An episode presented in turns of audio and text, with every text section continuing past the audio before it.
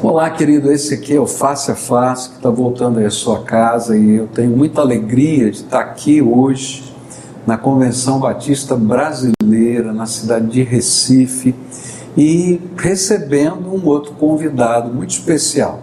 Quem vai estar conosco aqui é o pastor Fernando Brandão, que hoje é o diretor executivo da Junta de Missões Nacionais da Convenção Batista Brasileira eu digo sempre que, entre outras coisas, porque ele está interinamente ajudando o Seminário do Sul e agora também o Seminário Equatorial. Né? Homem de Deus, uma experiência muito bonita, uma visão de fé que apaixona, que inspira e que a gente vê a boa mão do Senhor sobre ele em toda, tudo quanto ele faz. Então, Fernando, é um prazer recebê-lo. Tá? E eu queria que você desse uma saudação aí para o nosso pessoal que está participando com a gente aí. Querido pastor Pascoal, uma alegria muito grande estar aqui contigo e também com essa turma tão preciosa, tão linda, conosco neste momento de compartilhamento. Alegria muito grande. Eu te agradeço o privilégio estar contigo poder compartilhar com essa gente linda. Não, essa é gente boa, porque eu liguei para ele e falei, ó, queria muito, falou, não, vou achar uma agenda aí, achou e está comigo aqui. Fernando, vamos lá começar, antes de falar de missões e tudo, quem é Fernando Brandão? Conta um pouquinho da tua história, tá? Conta um pouquinho da tua família, só para a gente conhecer um pouquinho você. Olha, Fernando Brandão, meu amigo pessoal, é um cara que tem, assim, uma vida totalmente dedicada à obra missionária, correspondendo com o chamado de Deus, com a vocação, com o chamado missionário, que pensa e vive sete dias, 24 horas por dia, é, missões, respira missões e é apaixonado pela obra de Deus, pela igreja, por Cristo Jesus. Mas eu sou um baiano natural, lá do interior da Bahia, do sertão baiano, das proximidades de Feira de Santana, nasci numa família é, não era evangélico, não era é, batista, eram, éramos católicos não praticantes. E nasci na roça, meu pai depois foi para a cidade, e lá na cidade nós conhecemos Cristo Jesus. Eu estudei num colégio batista no interior da Bahia. Depois fui estudar em Belo Horizonte, onde fiz seminário e também na época passei no concurso da Caixa Econômica Federal e fui Trabalhei na Caixa, fui pastor biocupacional, trabalhava na Caixa, pastoreava. Casei, duas filhas nasceram em Belo Horizonte. Depois eu fui para Brasília pela Caixa Econômica Federal no ano de 1997. Fiquei 10 anos em Brasília como executivo na matriz da Caixa e também pastoreando uma igreja, a segunda igreja batista lá do plano piloto. Nasceu também um filho em Brasília, o Guilherme, e eu estava, naquela época, com a vida estabilizada, no emprego público, federal, já com quase 20 anos trabalhando na Caixa Federal e também pastoreando na igreja que crescia. Enfim, estava com a vida estabilizada. Estava com a minha vida estabilizada, família, nasceu um filho do Brasil, o Guilherme, então somos cinco lá em casa, eu, a Márcia e as crianças, três, duas filhas e um filho. E com a vida estabilizada, naquela época eu estava lá com os 38 anos de idade, assim, a tranquilidade no emprego federal, a igreja crescendo, tínhamos 38 projetos missionários na igreja naquela época, no Brasil, fora do Brasil. E aí eu recebo então uma ligação informando que meu nome estava sendo lembrado para ser diretor de missões nacionais. E finalmente veio o convite do conselho, da diretoria da Convenção Batista Brasileira. E veja só, tem que deixar tudo isso e ir para missões nacionais. Não, não era tão simples assim. Abrir mão de toda uma carreira profissional, a igreja como pastor e mudar de Brasília para o Rio de Janeiro. Deus falou de muitas maneiras, assim, de forma muito clara, da vontade dele para a nossa família. Mas eu não queria, eu coloquei provas para que Deus não conseguisse responder. Misericórdia. Eu queria fugir daquilo. Eu não queria, eu não queria ser diretor de missões nacionais. Eu tinha uma vida muito estabilizada, um projeto de vida. Mas aí, pessoal, eu preciso abrir meu coração com você aqui. Eu descobri que eu era um pastor idólatra. Qual? Por quê? Por que, que eu era idólatra? Porque a, a minha zona de conforto, a minha segurança profissional, o emprego, a carreira, os muitos cursos que eu fiz, pós-graduação na área de gestão, de negócios, as oportunidades que eu tive na Caixa, eu aproveitei. bastante, Deus foi misericordioso. E eu consegui, assim, muitas oportunidades. Então, eu tinha uma vida estabilizada, eu tinha uma zona de conforto. Pastoreava uma igreja, a igreja ia bem. Agora, é, é fácil você pregar para uma pessoa, para os outros entregar tudo para Deus. Mas quando chegou a minha vez de entregar tudo, e você abrir, abrir mão de um emprego federal, depois de 20 anos trabalhando numa empresa como a Caixa Federal, trabalhando na matriz, e você ter essa zona de conforto, olha assim, meus filhos na época estavam 16, 12 e 6 anos de idade. Uma fase que você investe muito, escola. Escola, faculdade chegando tudo isso, minha esposa. Como é que eu vou, vou sair daqui para ser um missionário? Para ser missionário, é incerteza. Naquela época a junta estava com muitas dificuldades. Alguns colegas pastores falaram: você ficou louco? Deixar de ser funcionário federal para ser funcionário da denominação batista? Você não tem segurança.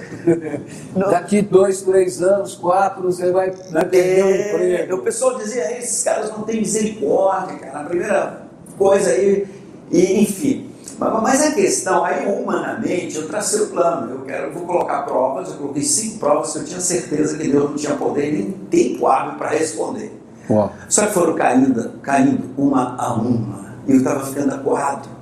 E eu chorava com a minha família. E assim, eu estava acuado. Aí um dia eu reuni. Mas a, a, família tinha esse medo ou é só você que tinha esse medo? Ah, eu compartilhei, nós tomamos a decisão juntos. Num sábado pela manhã, eu estava deitado no quarto lendo. E aí entraram a minha esposa e a minha filha mais velha, a Fernanda, com 16 anos na época, chorando. Aí me deu um fio na barriga. Aí a Fernanda falou para mim assim: pai, nós não sabemos a sua decisão, mas se depender de nós, Deus já falou conosco. Uau, que coisa, hein? Sei que a decisão maior cabe a você, mas Deus já falou conosco. Aí eu pulei assim da cama e disse: mas vocês têm ideia do que é isso? Vocês acham que é uma semana? Não, e, e é interessante falar porque uma jovem, uma adolescente de 16 anos, não quer nunca abrir mão dos seus amigos, dos relacionamentos, do lugar. Para ouvir isso aí é um mover de Deus. Mover de Deus. E a Fernanda ela tinha ficado com a maior nota na escola que ela estudava, ela tinha terminado a oitava série ali, para os três últimos anos do ensino médio. Então ela ganhou bolsa integral porque a nota dela era a maior da escola. Então tinha essa premiação, ela foi premiada com. Nós não íamos pagar a escola durante três anos e ela era tida como uma das melhores. A Fernanda é a segunda. A, a, mais velha, 16 anos. 16 anos. A, a segunda é a Ana Flávia. E aí a Fernanda disse para mim assim, pai é, a decisão maior é sua, mas Deus já falou conosco. Se nós não aceitarmos esse convite, vamos ser infiéis ao Senhor. Aí eu pulei da cama e disse: Você tem ideia do que é isso? Misericórdia. Aí ela falou assim: Pai, só duas coisas são importantes para nós: que a nossa família esteja unida e no centro da vontade de Deus. Que palavra! Eu preguei no casamento dela, dirigi o casamento dela e eu usei, eu preguei sobre isso. Eu falei: Filha, eu queria te dar um conselho que um dia uma filha me deu que só tem duas coisas importantes na família: a família está unida e no centro da vontade de Deus. Uma outra experiência foi com a outra filha, quando na hora de tomar a decisão para valer. Eu reuni todo mundo assim na sala e a gente orando, uma experiência assim muito forte.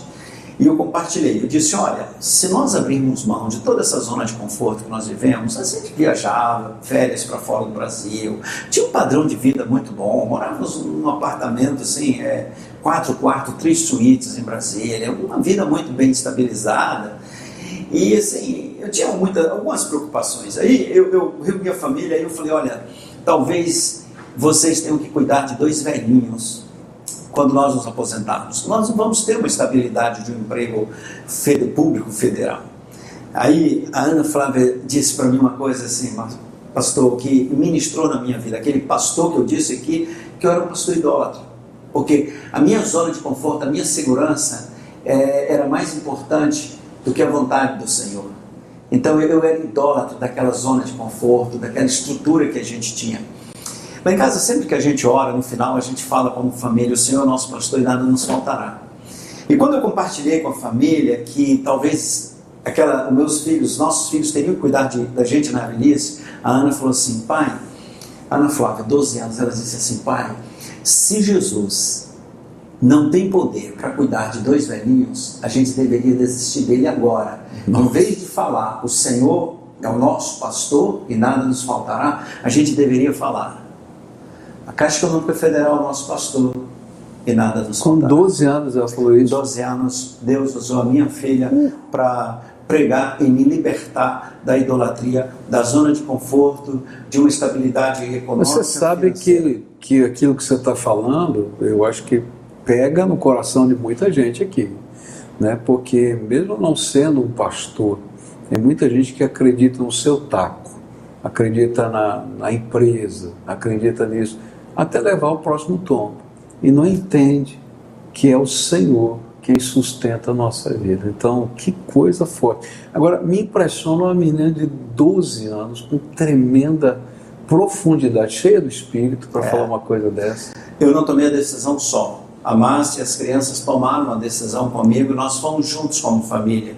Ah, nós nos ajoelhamos naquele dia, choramos, e no dia seguinte eu mandei um e-mail para o diretor, o presidente da Convenção Batista Brasileira, o pastor Oliveira Araújo, dizendo que nós estamos nos rendendo à vontade, ao propósito de Deus.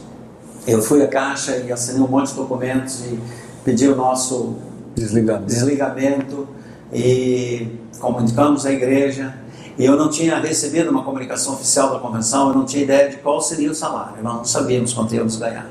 A minha esposa me disse assim: olha, a gente não importa onde a gente vai morar, o que a gente vai ganhar, nós vamos viver com o orçamento que a gente terá lá, que a gente receber. Eu lembro que um dia no quarto eu via minhas, minhas filhas conversando com minha esposa, dizendo: Olha, a gente uma faz a unha do outro, a gente se vira, a gente não precisa mais ir em restaurantes para almoçar, enfim. E isso tem 16 anos. E Deus cuidou das minhas filhas, e eu faria tudo de novo. Eu disse que eu era um pastor idólatra porque, assim, eu, eu vi num determinado momento Deus mostrando claramente a vontade dele que era para a gente ser missionário. Aí eu ficava pensando nos problemas e viagens, não sei o quê. E aquela segurança do, do emprego garantido, de quem garante a minha vida. Da aposentadoria. o plano de saúde, o cuidado. E aí a gente entender que a melhor coisa na vida é a gente estar no nas centro mãos. da vontade de Deus. Como é que Deus trabalha com você para te dar visões novas? Porque você abriu projetos assim malucos, com um custo altíssimo, por exemplo, Cristolândia tem um custo altíssimo, tá? É, e você é, é, é, abraçou isso e hoje está no Brasil inteiro aí se espalhando cada vez mais porque você mexeu numa ferida através da graça de Deus, né? Você mexeu numa ferida nacional, né? As famílias não sabem o que fazer com as pessoas que são dependentes químicas no seio delas e algumas estão na Cristolândia especialmente estão na rua, na sarjeta, né? Então assim, como é que Deus trabalha com o homem de Deus, Fernando Brandão, para ele ser um líder visionário. Como é que essas visões de Deus vêm? Eu estou usando uma palavra forte, né? Visões de Deus, porque eu creio que esses projetos vieram do trono de Deus, tá? É, não que você tenha visto um telão, mas como é que o Espírito de Deus trabalha com você? Meu irmão, eu, eu tenho assim na minha mente muito claro a diferença entre gerir e liderar. Ser gestor, administrar, e, e liderar. Quando nós somos é, chamados pelo Senhor para pastorear uma igreja, liderar um projeto missionário, a liderar uma junta de missões nacionais, acho que nós temos que gerir, tem que fazer, você tem que administrar. Agora, eu, eu não fui convidado, eu não fui levado por Deus para gerir e administrar a junta de missões nacionais. Eu fui levado pelo Senhor, chamado pelo Senhor para liderar a visão dele. Eu digo para pastores que Deus não nos chamou para ser administradores eclesiásticos, nem gerente de igreja. Deus nos chamou para liderar a visão dele. Administrar, gerir, é, faz parte do negócio, mas não é o fim. Então, a, a minha perspectiva sempre foi: a Deus me levou para liderar missões nacionais, liderar a visão dele. E aí eu preciso ficar perto da palavra dele e meditar na palavra e buscar na palavra dele a direção e ficar perto dele, orar e dizer para ele, assim, orar e dizer, Senhor, o que, que o Senhor quer? O que, que qual é a tua visão? Para onde o Senhor quer que a gente vá? Mostra, põe meu coração, põe na minha mente, abre a porta, abre a janela e me mostra, porque eu vou dar ao coração, a vida, a última gota de sangue. Então, entender que eu não sou administrador de missões nacionais, na verdade, Deus me chamou para liderar a visão dele. E aí ele vai nos dando situações e um discernimento para isso. Então, quando eu tive a oportunidade de pregar na primeira igreja batista de São Paulo no congresso, que eu saio andando no hotel e por um acaso eu entro numa rua e me deparo dentro da Cracolândia, aquela loucura que vocês conhecem aí pela, pela, pela mídia, noticiário, pela mídia. E aí eu, eu, eu, eu indo no final de tarde, assim, no sábado, às 18h30 mais ou menos, caminhando, e, e vendo aquela loucura, eu com a minha Bíblia ali, fiquei pensando, olha, eles vão assaltar, vão roubar o meu relógio, vão roubar a minha carteira. E assim, aí Deus, o Espírito de Deus, foi, me, me levou a perceber que Deus tinha um propósito porque eu estava ali. E assim, deu uma paz, eu orei na hora, Senhor, tem misericórdia de mim, me protege, me livra. Uh, e assim, é uma paz, você fica tranquilo, ninguém vai roubar nada seu. Agora, dá uma olhadinha que eu tenho ao redor, sabe? Eu não ouvi vozes, mas assim, olha isso aqui, onde está a minha igreja? Você vai para o congresso de missões, vai pregar, termina lá, todo mundo vai para casa. Onde está a minha igreja? Traz minha igreja para cá. Quando eu cheguei na igreja, conversei com o pastor, falei sobre isso, o pastor Paulo na época. Depois voltei para o Rio, reuni a nossa turma e falei, gente, vamos botar missionário dentro daquela Cracolândia. Eu não sabia por onde começar. Nós não tínhamos um centavo no orçamento. Aí alguém levantou e disse, mas quem, quem quer ser missionário? Quem quer ser missionário na, na Cracolândia? Na Cracolândia, trabalhar na Cracolândia. Ninguém. Como que a gente vai sustentar isso? Eu falei, se for de Deus, Deus vai dar os recursos. Vai aparecer um maluco. A quantidade de pessoas alcançadas transformadas, abençoadas, andando por esse Brasil, tanta gente assim, eu já encontrei, eu fui pregar em Bauru, em São Paulo, no aniversário da igreja, depois do culto, o moço veio falar comigo, que ele queria tirar uma foto, conversar comigo, apresentar a família. Daí ele falou assim, em 2012 eu morava nas ruas de São José, é, Ribeirão Preto, Ribeirão Preto. A equipe lá de Missões Nacionais me tirou de lá, levou para Cristolândia, minha vida foi transformada. Quer dizer, 10 anos depois, foi, foi agora em 2022 que eu encontrei, foi em 2012, 2022 que eu encontrei com ele. Ele falou assim: Eu sou membro aqui da primeira de Bauru, minha esposa, minha filha Olha aqui. Eu, eu trabalho, falando do trabalho dele, que ajuda inclusive numa congregação da igreja lá. Assim, experiências extraordinárias. O coral foi cantar lá no Rio de Janeiro, no Teatro Riachuelo, um teatro lindo no Rio, no final do ano, coro cristolante, orquestra.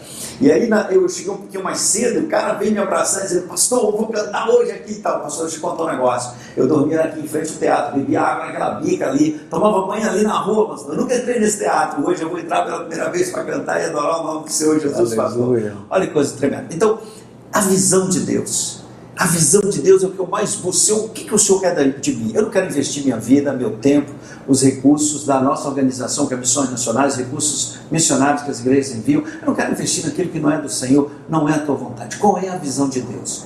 E aí ele vai mostrar outra, outra área, a Amazônia, o investimento na formação de novos missionários. Hoje nós temos mais de 700 jovens ou como radical, ou como missionário em formação. Temos um centro de treinamento lá, temos um barco, compramos um outro barco agora, um barco, barcos grandes, mas temos barcos menores. E hoje nós estamos formando uma nova geração de missionários, jovens que vão para lá e jovens de lá, que se converteram, foram discipulados. Hoje nós já temos um, um equilíbrio quase 50% entre jovens de outros estados e jovens nativos que estão sendo preparados, sendo missionários lá na Amazônia. A gente, assim, estrategicamente, nós nos reposicionamos aí há uns 10 anos passados, porque às vezes você vai na Amazônia, você quer construir um templo, quer investir em coisas materiais, mas não adianta ter templo se você não tem liderança. Então tem que investir na liderança. E nós passamos a investir, formando líderes, formando gente dentro da base, gente que ia ficar lá. Daí adquirimos uma área, um centro de treinamento o irmão era presidente da Convenção Cristã Brasileira. Quando eu liguei para o irmão, que eu não tinha que esperar a reunião do conselho para pedir autorização para comprar lá a área, o cara estava vendendo não sei o quê. Aí ele compra e depois a gente passa lá no conselho. Adiantamos o expediente. Aquela área hoje é o centro de treinamento onde a gente forma jovens para é, abençoar aquelas comunidades. Aí tem todo um trabalho social que médicos dentistas nos ajudam. Aí quando nós começamos a formar essa turma e enviar, aí descobrimos gente com igreja fechada, porque não tinha líder, ou as pessoas carentes, precisando do evangelho, às vezes uma infraestrutura lá. E tem cada história linda. Crianças que se convertem, jovenzinhos, adolescentes, ah, junior, dizendo assim: Olha, quando eu crescer, eu quero ser um missionário. Temos uma história do Simon, um menino que tinha cárie em toda a boca, toda a boca dele. Ele não sorria. Ele andava com vidro de dipirona no bolso e água, por tanta dor de dente que ele tinha. E ele colocava a mão na boca. E ele então com a equipe, a equipe chegou, os radicais, essa coisa toda, e trabalhando. O Simon se chegou ali na nossa turma. E os dentistas cuidaram do Simon, trataram todos os dentes do Simon. E aí depois o Simon falou para a nossa dentista missionária Germana, disse assim, Germana, tia Germana, quando eu crescer eu quero ser igual a você. Como assim, igual a mim? Eu quero ser dentista, porque eu quero cuidar das bocas de todos os meus amigos na escola, para todo mundo poder sorrir como eu. Uau. A gente devolveu para o Simon não só os dentes novos, devolveu a oportunidade Isso de sonhar. sonhar. E a Germana teve lá na PIB, falou, ela e o esposo falaram de maneira tão contundente, maravilhosa e tem sido uma influência muito abençoadora lá, quando esses missionários vão também para lá e podem contar essas histórias. Eu tenho que fazer um break aqui para chamar os nossos é, patrocinadores, eles que nos ajudam a manter esse programa no ar. E eu sempre digo né, que são empresas que, geram, geram lucro, mas cujos donos são cristãos e querem investir parte desse lucro em projetos de Deus. E eles nos ajudam a manter essa, essa programação. Então eu vou chamar aqui, tá? E você dê valor, porque você sabe que o lucro que gera lá está sendo investido no reino de Deus também. Eu sou ponto de partida, sou caminho, sou chegada, sou experiência, sou tradição, sou descolado. Eu sou moda, sou esportista, sou casual, sou fashion, sou urbana, sou intercultural. Eu sou verdade, sou avanço, sou oportunidades, sou família, sou amor, sou todas as idades. Eu sou andar aqui calçados.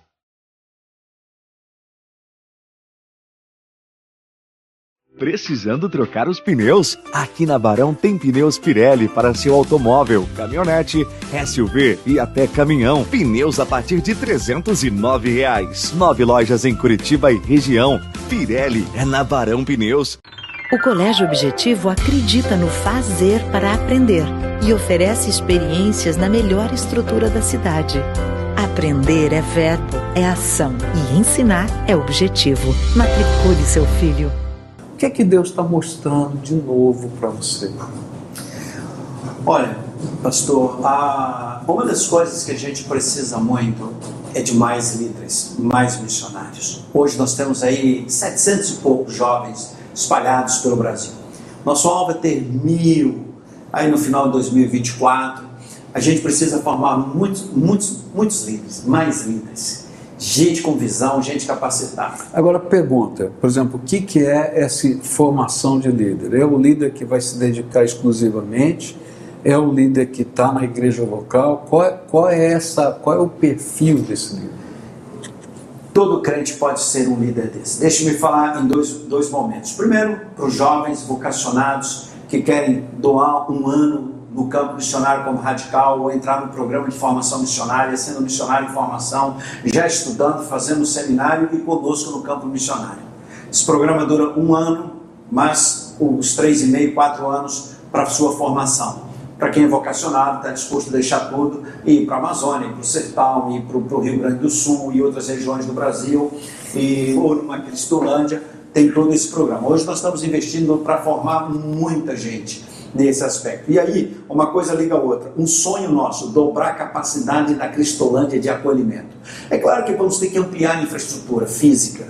E isso eu diria que não é o mais difícil, é um desafio. E nós vamos queremos investir para que nos próximos dois anos a gente duplique a capacidade de acolhimento da Cristolândia. Mas o grande desafio é ter gente para trabalhar. O grande desafio é ter mão eu de obra. Eu sei porque a gente trabalha lá. Mão de obra qualificada. Eu tenho uma demanda hoje, nós temos uma demanda grande de abrir novas unidades. E a quantidade de pedidos, olha, abre mais, pode receber mais gente. Pode, não, não, não, gente até oferecendo, eu tenho a chácara, tenho isso, tenho aquilo, mas não tem obreiro, Você... não tem metodologia líder qualificado, gente, equipe. Esse é um ponto que a gente está investindo muito para formar. E aí eu peguei Cristolândia como exemplo, mas eu tenho outro, inúmeros outros projetos, a, a, alcançar mais comunidades ribeirinhas, alcançar mais comunidades sertanejas, alcançar mais cidades nos interiores de Minas, no sul Então, essa é uma pergunta que eu tinha para você. Existe alguma ideia, algum projeto de missões nacionais para chegar nesse interior do Brasil?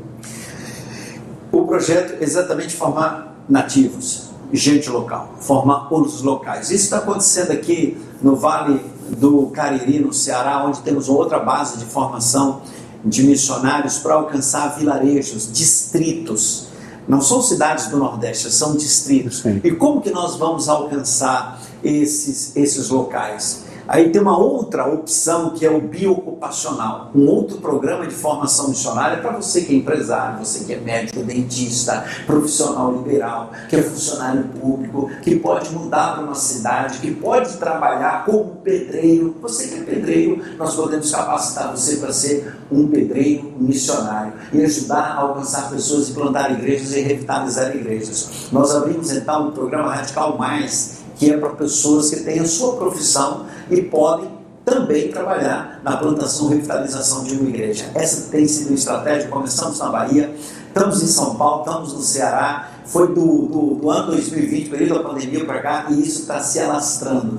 Homens, pessoas biocupacionais, engenheiros que estão plantando igrejas. É, um chaveiro aqui no interior do, do Piauí, ele trabalha como chaveiro, foi treinado, capacitado e ele foi então cuidar de uma igreja num distrito que seria muito difícil para a gente enviar, de São Paulo, do Rio de Janeiro, uma família para morar lá, e criar filhos ali. Difícil estar lá e difícil manter. É difícil manter. Aí ele trabalha lá na região, é de lá, conhece a realidade, a gente capacita e ele pode plantar Fernando, e revitalizar. O ano passado eu fui pregar, no começo do ano passado, eu fui pregar num congresso de uma igreja, não da nossa denominação, no interior do Paraná.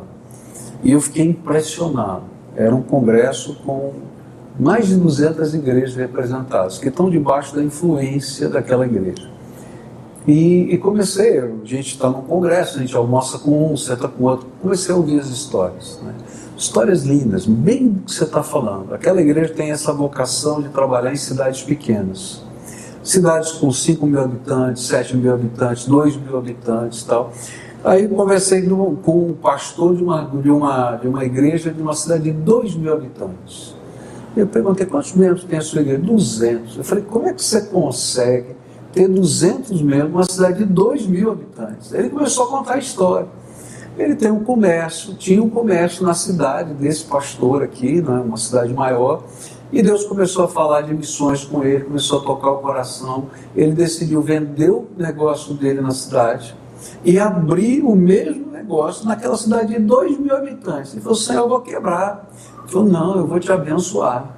Ele falou assim: Pastor, eu fui tão abençoado, eu já tenho não sei quantas lojas, mas a igreja está crescendo, eu sou pastor dessa igreja, estou aqui, comecei, plantei e tal. Falei com outros bem nessa linha que você está dizendo, de crentes cheios do Espírito, que Deus diz assim: Eu quero usar a tua vida, você vai mudar de cidade, vou te mudar a geografia, e você vai levar o seu negócio para lá e vai fazer diferença. E a gente está precisando disso no interior do Brasil. Tá? É verdade. Olha, tem uma, uma jovem em São Paulo, ela passou no concurso público, público federal, e ela se inscreveu, pediu para ir para uma cidade, ela conversou conosco e onde não tinha uma igreja, e ela foi para ali para trabalhar. Nós a capacitamos, ela ainda está no processo de capacitação, e ela começou a plantação de uma igreja ali, já está plantando em mais duas cidades, ela e o esposo, e ela foi para aquela cidade não apenas por uma questão profissional, ela foi com uma intenção missionária. missionária, com discernimento espiritual para fazer isso. Então, Fernando, dá um toque aí, por exemplo, se você está ouvindo e está ardendo aí o coração, que, que precisa ser feito? Olha, o que você precisa é se dispor. A gente capacita você e você então começa a trabalhar na sua região você não precisa mudar de cidade. Você pode trabalhar no seu bairro, pode trabalhar numa cidade próxima, como tem uma senhora lá na Bahia que era o esposo de padaria, eles padaria. E ela falou assim, pastor, eu quero ser missionária. Ela participou do treinamento, e aí tinha uma igreja lá na periferia de Salvador, na região metropolitana, quase que fechando, uma área complicada. Daí ela foi para lá, está tão feliz, a igreja está estourando, gente se convertendo. Outro dia eu conversei com ela, ela vibrando. Continua com a empresa, com a padaria e fazendo o trabalho dela como missionária, o esposo apoiando, todo mundo envolvido na família e continua com o seu trabalho. E aí você que é profissional liberal, você que é professor, você que é funcionário público, você quer militar, olha, nós temos tantas oportunidades no Brasil, você pode entrar em contato comigo. Pode entrar em contato com a Junta de Missões Nacionais, eu dou o número ao vivo. 21 é o DDD do Rio de Janeiro, 98702 5971. Você pode mandar um WhatsApp para mim, eu te passo mais informações, coloco você em contato com a nossa turma. Você pode participar do treinamento, não cobramos, é treinamento gratuito. Aquelas pessoas que participam do nosso programa, elas então têm que ter o compromisso de estar envolvidas na obra. E você pode ser um missionário que a gente chama Radical Mais. Radical Pro, Radical Mais, porque você, além da sua profissão, além da sua atividade, você é missionário e abençoa. E a gente vai alcançar tanta gente no Brasil. Nas grandes cidades, pequenas cidades interiorzão do Brasil, tem muito trabalho. Tenho duas perguntas ainda para você, tá? A primeira pergunta é a seguinte: você agora, por uma questão de necessidade da denominação, está ajudando em dois seminários nacionais, tá?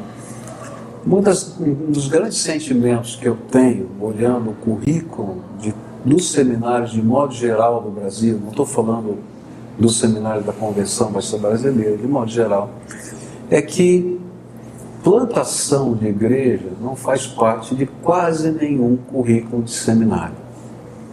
Normalmente, plantação de igreja é dado por para eclesiásticas da obra missionária, como Jocum, etc., OM, é, é, lá no sertão, lá da, me esqueci agora, Juvep, é, e organizações assim, Junta de Missões Nacionais, Junta de Missões Mundiais tem cursos específicos de plantação de igreja. E vamos pensar assim, o, o que nós precisamos é? Vamos dizer assim, é claro, precisamos de pastores, precisamos de líderes, tudo isso tem que investir, mas a gente tem que ter esse povo que tenha de sangue nos olhos, né? que vá lá e diga, não, Deus me deu esse lugar, eu vou ganhar esse lugar para Jesus e tal. É, eu tenho, tenho visto isso, por exemplo, no mundo, Portugal, eu tenho estado em Portugal várias vezes, é, um, um, pessimismo com relação ao evangelismo tão grande, como se fosse uma coisa é, é, inusitada, difícil demais. É, Itália, graças a Deus, a gente está vendo um avivamento lá com, com, algumas igrejas, mas a mesma coisa em outros locais. Como é que você sente isso agora do outro lado? né? Porque hoje você tem duas instituições, naturalmente você chegou num momento é, difícil dessas instituições, não daria para fazer grandes mudanças, é, ainda que muitas tenham sido feitas, né? mas com esse assunto que para mim é, é, parte tão integrante, né? porque quem não, não sabe plantar uma igreja não vai pensar em crescimento de igreja, né? porque tem que estar com o evangelismo fervendo na alma. Não sei o que você pensa sobre isso. Uma das coisas que eu percebi, principalmente no cenário do Sul, onde eu já tenho trabalhado mais com a nossa equipe, agora que estamos, começando o cenário editorial, é que os seminários, eu, na minha opinião, acho que cometeu um erro estratégico, perdeu o foco na missão da igreja local, o foco na igreja local. E a razão de existir os seminários é formar líderes para as igrejas locais. A principal função do seminário é formar líderes para a igreja local, para cumprir a missão da igreja local. A missão da igreja local, compartilhar o evangelho, multiplicar discípulos, formar líderes, plantar mais igrejas, e aí, naturalmente, a gente começou a conversar com os professores, com toda a equipe acadêmica, e a gente precisou implementar alguns ajustes nessa questão do currículo. Então, no Seminário do Sul, essa influência missionária na área de evangelização, discipulado, hoje nós temos matérias, pós-graduações também, temos matérias específicas, devemos, vamos lançar breve uma pós-graduação em revitalização de igrejas. Boa. Então, evangelização. Boa, essa gostei. Discipulado. É, plantação de igrejas. Viagens missionárias é, com os alunos. E, e cabe dizer, né? Porque você está ouvindo, parece que é tão normal, mas recentemente dois líderes batistas escreveram uma crítica violenta a justamente essa mudança de visão né, que é focada naquilo que é a necessidade da igreja. Fizeram lá uma crítica lá, escreveram lá um negócio que eu não concordo. Eu acho que, que realmente a perda da visão fazia com que os seminários estivessem entrando em falência, porque Deus não abençoa aquilo que não está no centro da sua vontade. E missões é o centro da vontade de Deus. Pastor, hoje nosso Seminário do Sul tem mais de mil alunos. Há cinco anos, quando assumimos, tinha 152 alunos, curso de teologia e curso de música juntos. Hoje nós temos mais de mil alunos. Eu, eu conversava outro dia com um aluno e eu perguntei para ele: por que você veio fazer teologia?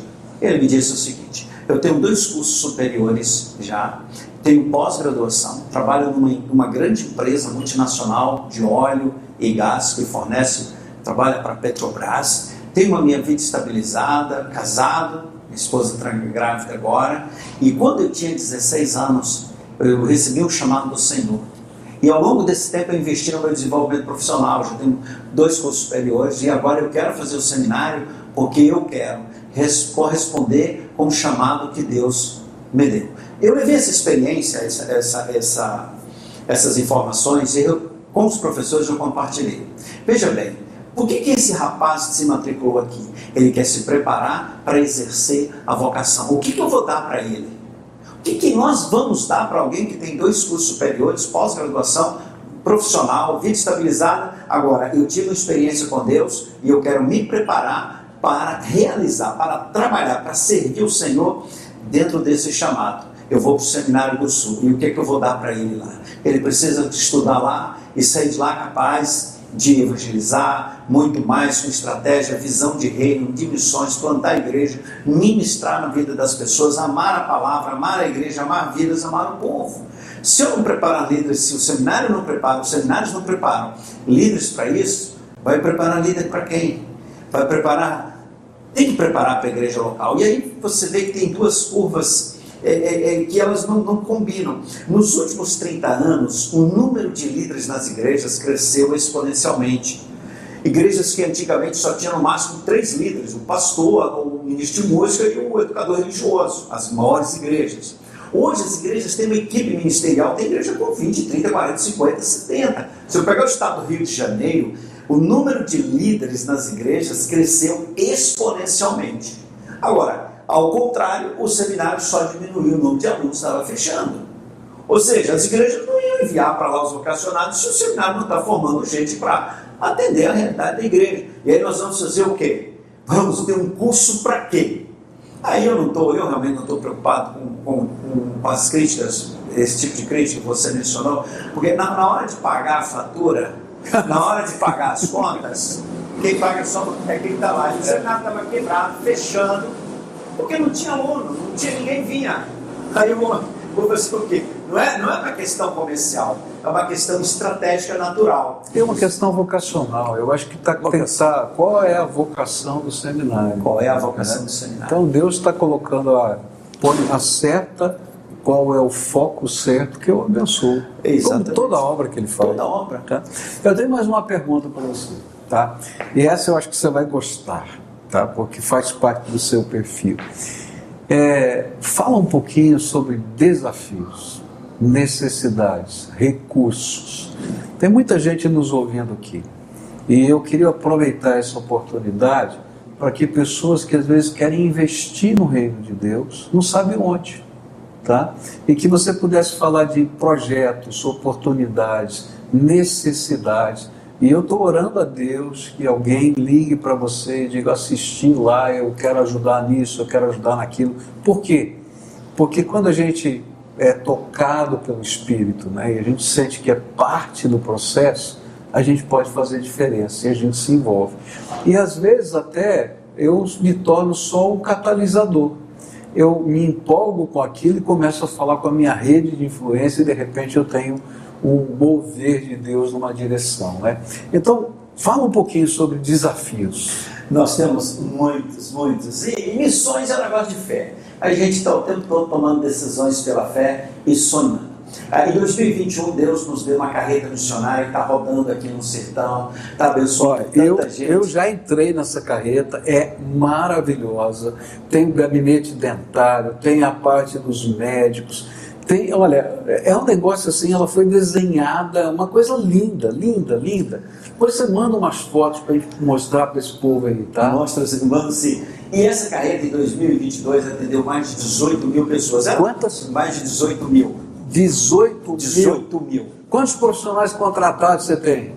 Nenhum. Aleluia, que são voluntários. Todos voluntários. A nossa Aleluia. rede de missionários da saúde, missionários voluntários. Ela está aqui em Pernambuco atendendo nesse período da convenção, passou, passou em várias cidades. O pastor lá de Carpina me contou a seguinte história. Ele pegou um Uber e o rapaz dirigindo, trazendo, e ele falou: Não, eu sou pastor da igreja. Não, eu sou pastor daquela igreja batista, eu daquela carreta lá. Ah, o senhor não vai pagar o Uber, não. Por quê? Por que eu não vou pagar? Não, porque eu fui lá e eu fui atendido lá, fizeram 17 procedimentos nos meus dentes, estavam estragados e eu não paguei nada. E eu queria dizer ao senhor, pastor, pastor da igreja de Campinas, pegar meu Uber aqui não vai pagar, porque você me abençoar. A história da carreta que está abençoando tanta gente. Olha, só falar, hein? a carreta teve lá em Cipó, lá no nosso projeto missionário no Sertão, ficou lá com, o nosso aqui, com a nossa equipe, com a equipe de missões nacionais. Foi uma benção fenomenal. Obrigado por ter mandado a carreta lá. Viu? Estamos juntos nisso. E toda essa carreta tem atendido muita gente. Eu disse para a equipe no final do ano, se hoje nós tirássemos a carreta de circulação, já teria valido a pena o investimento. E qual é o desafio, sonho nosso? Ter a segunda carreta.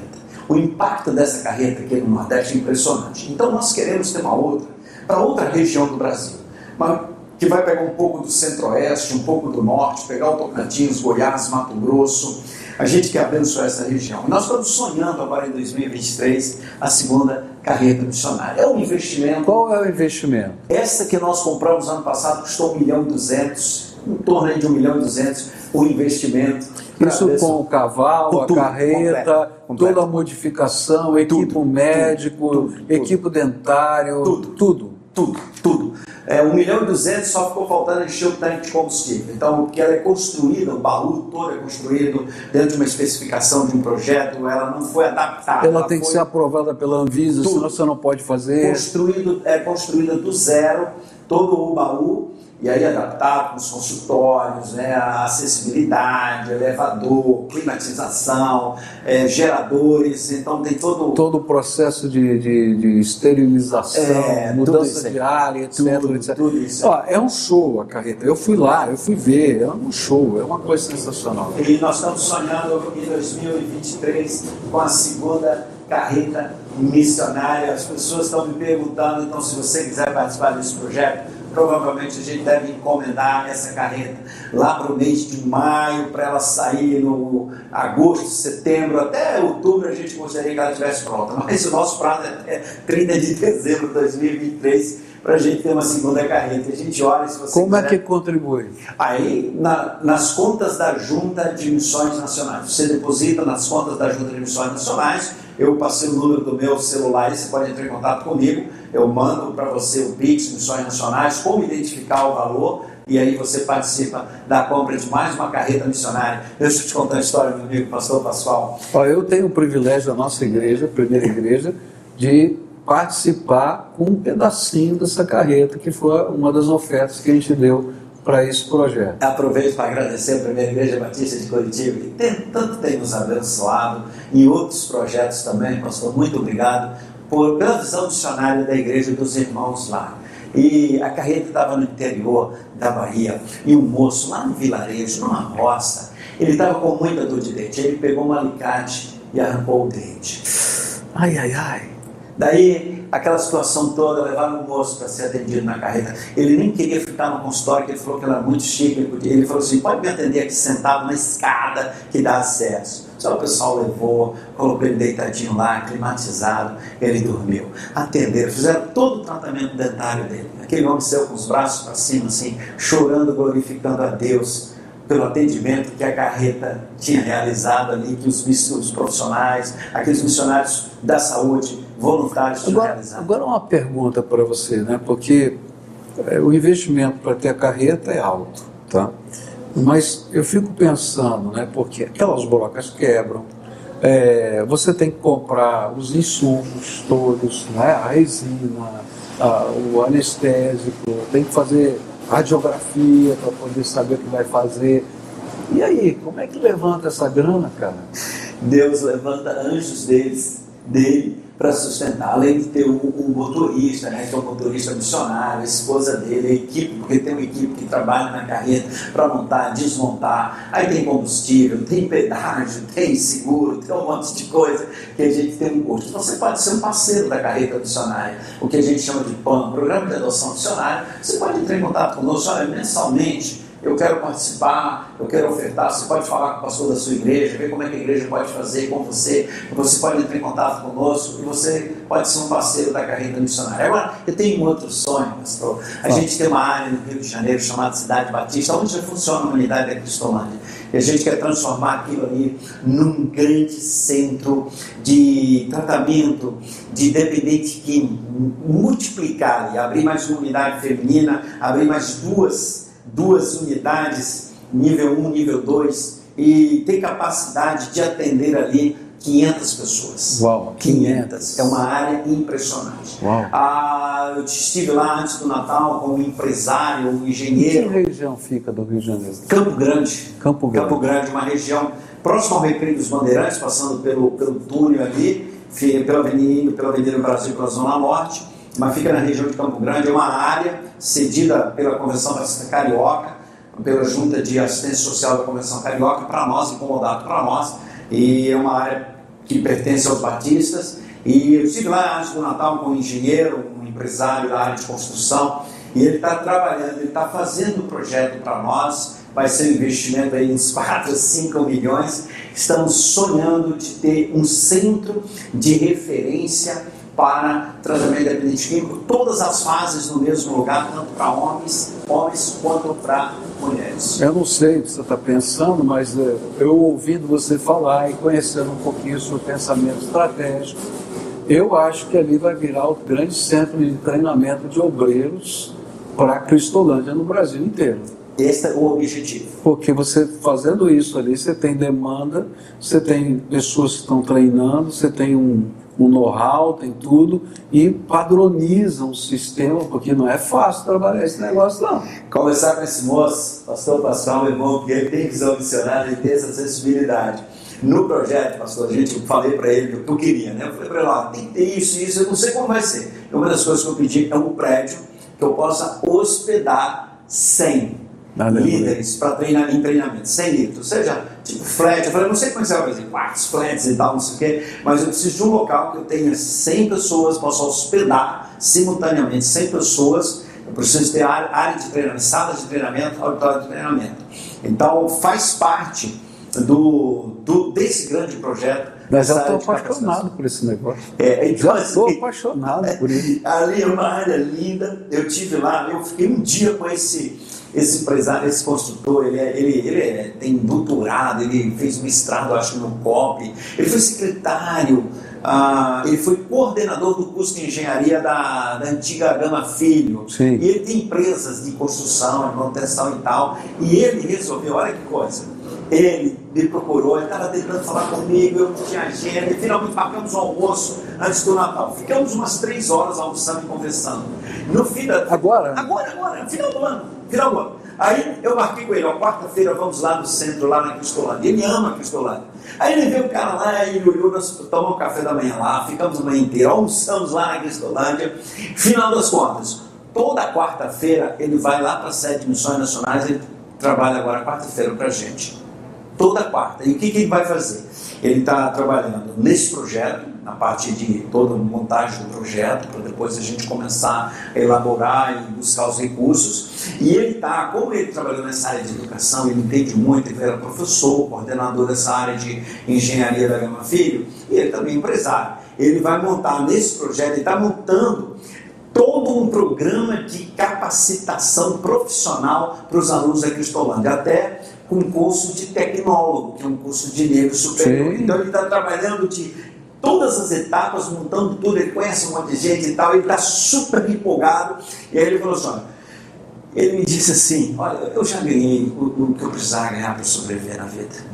Eu, eu, eu, só quero manter isso aqui. Eu agora quero investir parte do meu tempo. Tem, tem empresa, construção em várias cidades do Brasil, manutenção e não sei o quê. Ele falou: agora quero dedicar, eu quero trabalhar para o Senhor, como é que eu faço? Aí eu apresentei nossa equipe, conversamos, então toda quarta-feira ele vai para a sede da junta, ele fala assim, agora eu dou expediente Uau. lá. Agora eu sou da equipe de missões nacionais. Engenheiro, ele estava terminando o doutorado em engenharia no, no COP, ele ficou faltando só a pós-graduação, o trabalho, a tese lá. E ele foi superintendente, parece, da Light também, no Rio de Janeiro. O cara com muita formação, crente, se converteu e olha, eu quero servir o Senhor. Então esse é um grande sonho, esse é um grande projeto. Estamos Agora, sonhando. O que você está dizendo é, é, tem a ver com o que eu acho que é o grande e maior potencial que a igreja tem. Ah, o que a igreja tem de maior potencial, claro, primeiro é a graça de Deus, é o poder do Espírito, etc. Mas assim, não é propriedade, não é dinheiro, não é nada, é não. é gente. Gente. Gente comprometida com a visão. Verdade. Gente entregue para a obra de Deus. É isso aí. E qualquer pessoa comprometida com a visão, entregue para a obra de Deus, faz diferença. Eu estou terminando um livro agora, chama assim Deus usa gente simples onde eu só conto histórias da Bíblia de pessoas que a gente nem sabe o nome direito, mas que elas não aparecem e fizeram diferença. Porque o maior patrimônio que uma igreja tem é o povo que quer servir ao Senhor. E Deus usa todo mundo. Eu citei aqui um empresário, e eu acho que eu estou até falando demais, porque eu me empolgo, viu, gente? Mas se conta só mais uma coisa aqui.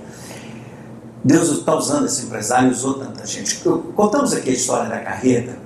E quando nós começamos o projeto da carreira, nós não tínhamos recursos. Eu fui pedindo, falando, liguei para esse moço aqui, pastor, pastor, pastor você, tem, você não vai participar do negócio desse rapaz? E aí, enfim. E aí o pessoal participando, mas aí a nossa turma fazendo, preparou o projeto, tudo, e contratou a empresa, ia contratar a empresa, eu precisava assinar o projeto, assinar o contrato. E tinha que dar 300 mil de entrada e parcelas de 250 mil. Meu Deus, 300 mil se não contrato, pá! E assim, aquele frio na barriga, você acorda, aquela decisão de fé, Senhor, e agora a coisa tem que ir mesmo, agora tem que ir. Aí eu recebo um áudio no meu WhatsApp de uma senhora do interior do Mato Grosso do Sul, dizendo assim: Pastor Fernando, eu estou tão feliz hoje, eu acabei de passar ali na lotérica e fazer a minha oferta para a carreta. Quando o senhor estava falando da carreta do programa de oração que a gente tem, que é transmitido pelo canal de Missões Nacionais no YouTube. Tem uma hora de diferença daqui do Rio de Janeiro para lá. Ela me disse que estava com um celular no bolso regando as hortas, ela mora numa, num sítiozinho e ela planta alface, cebola, essas coisas de, de, de, de hortas, e ela estava regando uma horta de machixe. Eu não sei se você sabe o que é machixe. Quem é do Nordeste sabe o que é machixe. E ela estava regando a horta de machixe. Eu não sei o que é machixe. Machixe? machixe eu acho que é da família do pepino. É, é uma coisinha que no Nordeste aqui cozinha com quiabo, coloca no feijão, fica uma tá delícia. Daí, ela molhando e na hora que ela ela me ouviu falando daquela carreira, daquele sonho para o Nordeste, ela falou assim: Senhor, essa horta de machista está consagrada ao Senhor. Uau. Naquele dia, ela tinha ido para a cidade e vendeu os machistas, e ela me mandou um áudio assim: Pastor, eu depositei os 30 reais, eu fico arrepiado, fico feliz, fico emocionado. Eu depositei os 30 reais de machista, pastor, vamos avançar e vamos comprar nossa carreta para ir para o sertão, abençoar o povo, pastor. Eu já fiz a minha oferta, não recue não, vamos avançar. Boa. Deus usou essa mulher. Naquele dia eu ia assinar o contrato e uma entrada de 300 mil. Deus usou uma senhora no interior da roça com uma oferta de 30 reais de machiste para dizer: esses 30 reais de machiste vão se multiplicar e essa carreta virá. Não é o valor da oferta, o poder não está no valor da oferta, o poder está no coração, o poder está na dedicação, o poder está no amor à obra. Em agosto, era dia 20 de agosto de 2021, a carreta sai do pátio da empresa que fabricou ali em Guarulhos, 100% paga, 100% paga e sai proclamando ao Brasil que Jesus transforma. Então você, meu irmão. Em 2022, 18 mil pessoas. 18 mil. 18.157 pessoas, o número exato. 18, 100, vai mais de 18 mil. 1857, eu recebi essa informação no dia 20 de dezembro, agora no final, e eu botei na mesa, assim, orei, chorei e disse: olha, se a gente parasse a carreira hoje, já teria valido o, o, o, o investimento. Fernanda, eu ficava falando com você o dia todo, porque tem tanta história linda, tanta coisa boa, né? E, mas eu preciso encerrar aqui o nosso programa, porque é transmitido também na Rede Super, e eles vão lá e me cortam. Se eu ultrapassar o horário, eles vão lá e me cortam. Tá? Mas é, eu queria dizer assim, eu tenho me alegrado profundamente é, por ver a obra missionária de modo geral, falando de missões nacionais, que você está aqui, mas vamos falar também sobre missões mundiais. Daqui a pouco eu quero estar com o João Marcos para a gente conversar. É, eu acho que uma das coisas que todo batista tem orgulho de ser batista é saber que essa denominação é apaixonada pela obra missionária e que o povo da nossa igreja ama missões. Verdade. E, e o gostoso é quando você fala né, que as igrejas do Rio, que você está mais perto, estão aumentando o número dos seus líderes e tal é porque essa centelha missionária também está no coração de cada líder da igreja. Porque quando ele se coloca para servir lá na sua igreja local, para ampliar um trabalho lá numa congregação, para ajudar num projeto social, é, essa semente missionária está ardendo. Está ardendo lá com ele, não só com dinheiro, não só com oração, ainda que dinheiro e oração sejam tremendamente importantes, mas dizendo assim: eu quero fazer parte desse projeto. Então eu acho que quanto mais a gente se envolve, tanto mais a gente vai fazer parte e tanto mais a gente oferta, tanto mais a gente ora, porque não é uma coisa lá longe, distante. Eu sou missionário no reino de Deus. Amém. Você é missionário no reino de Deus. Amém. Obrigado, Fernando. Esse aqui foi o Face a Face. Espero que você tenha gostado e eu espero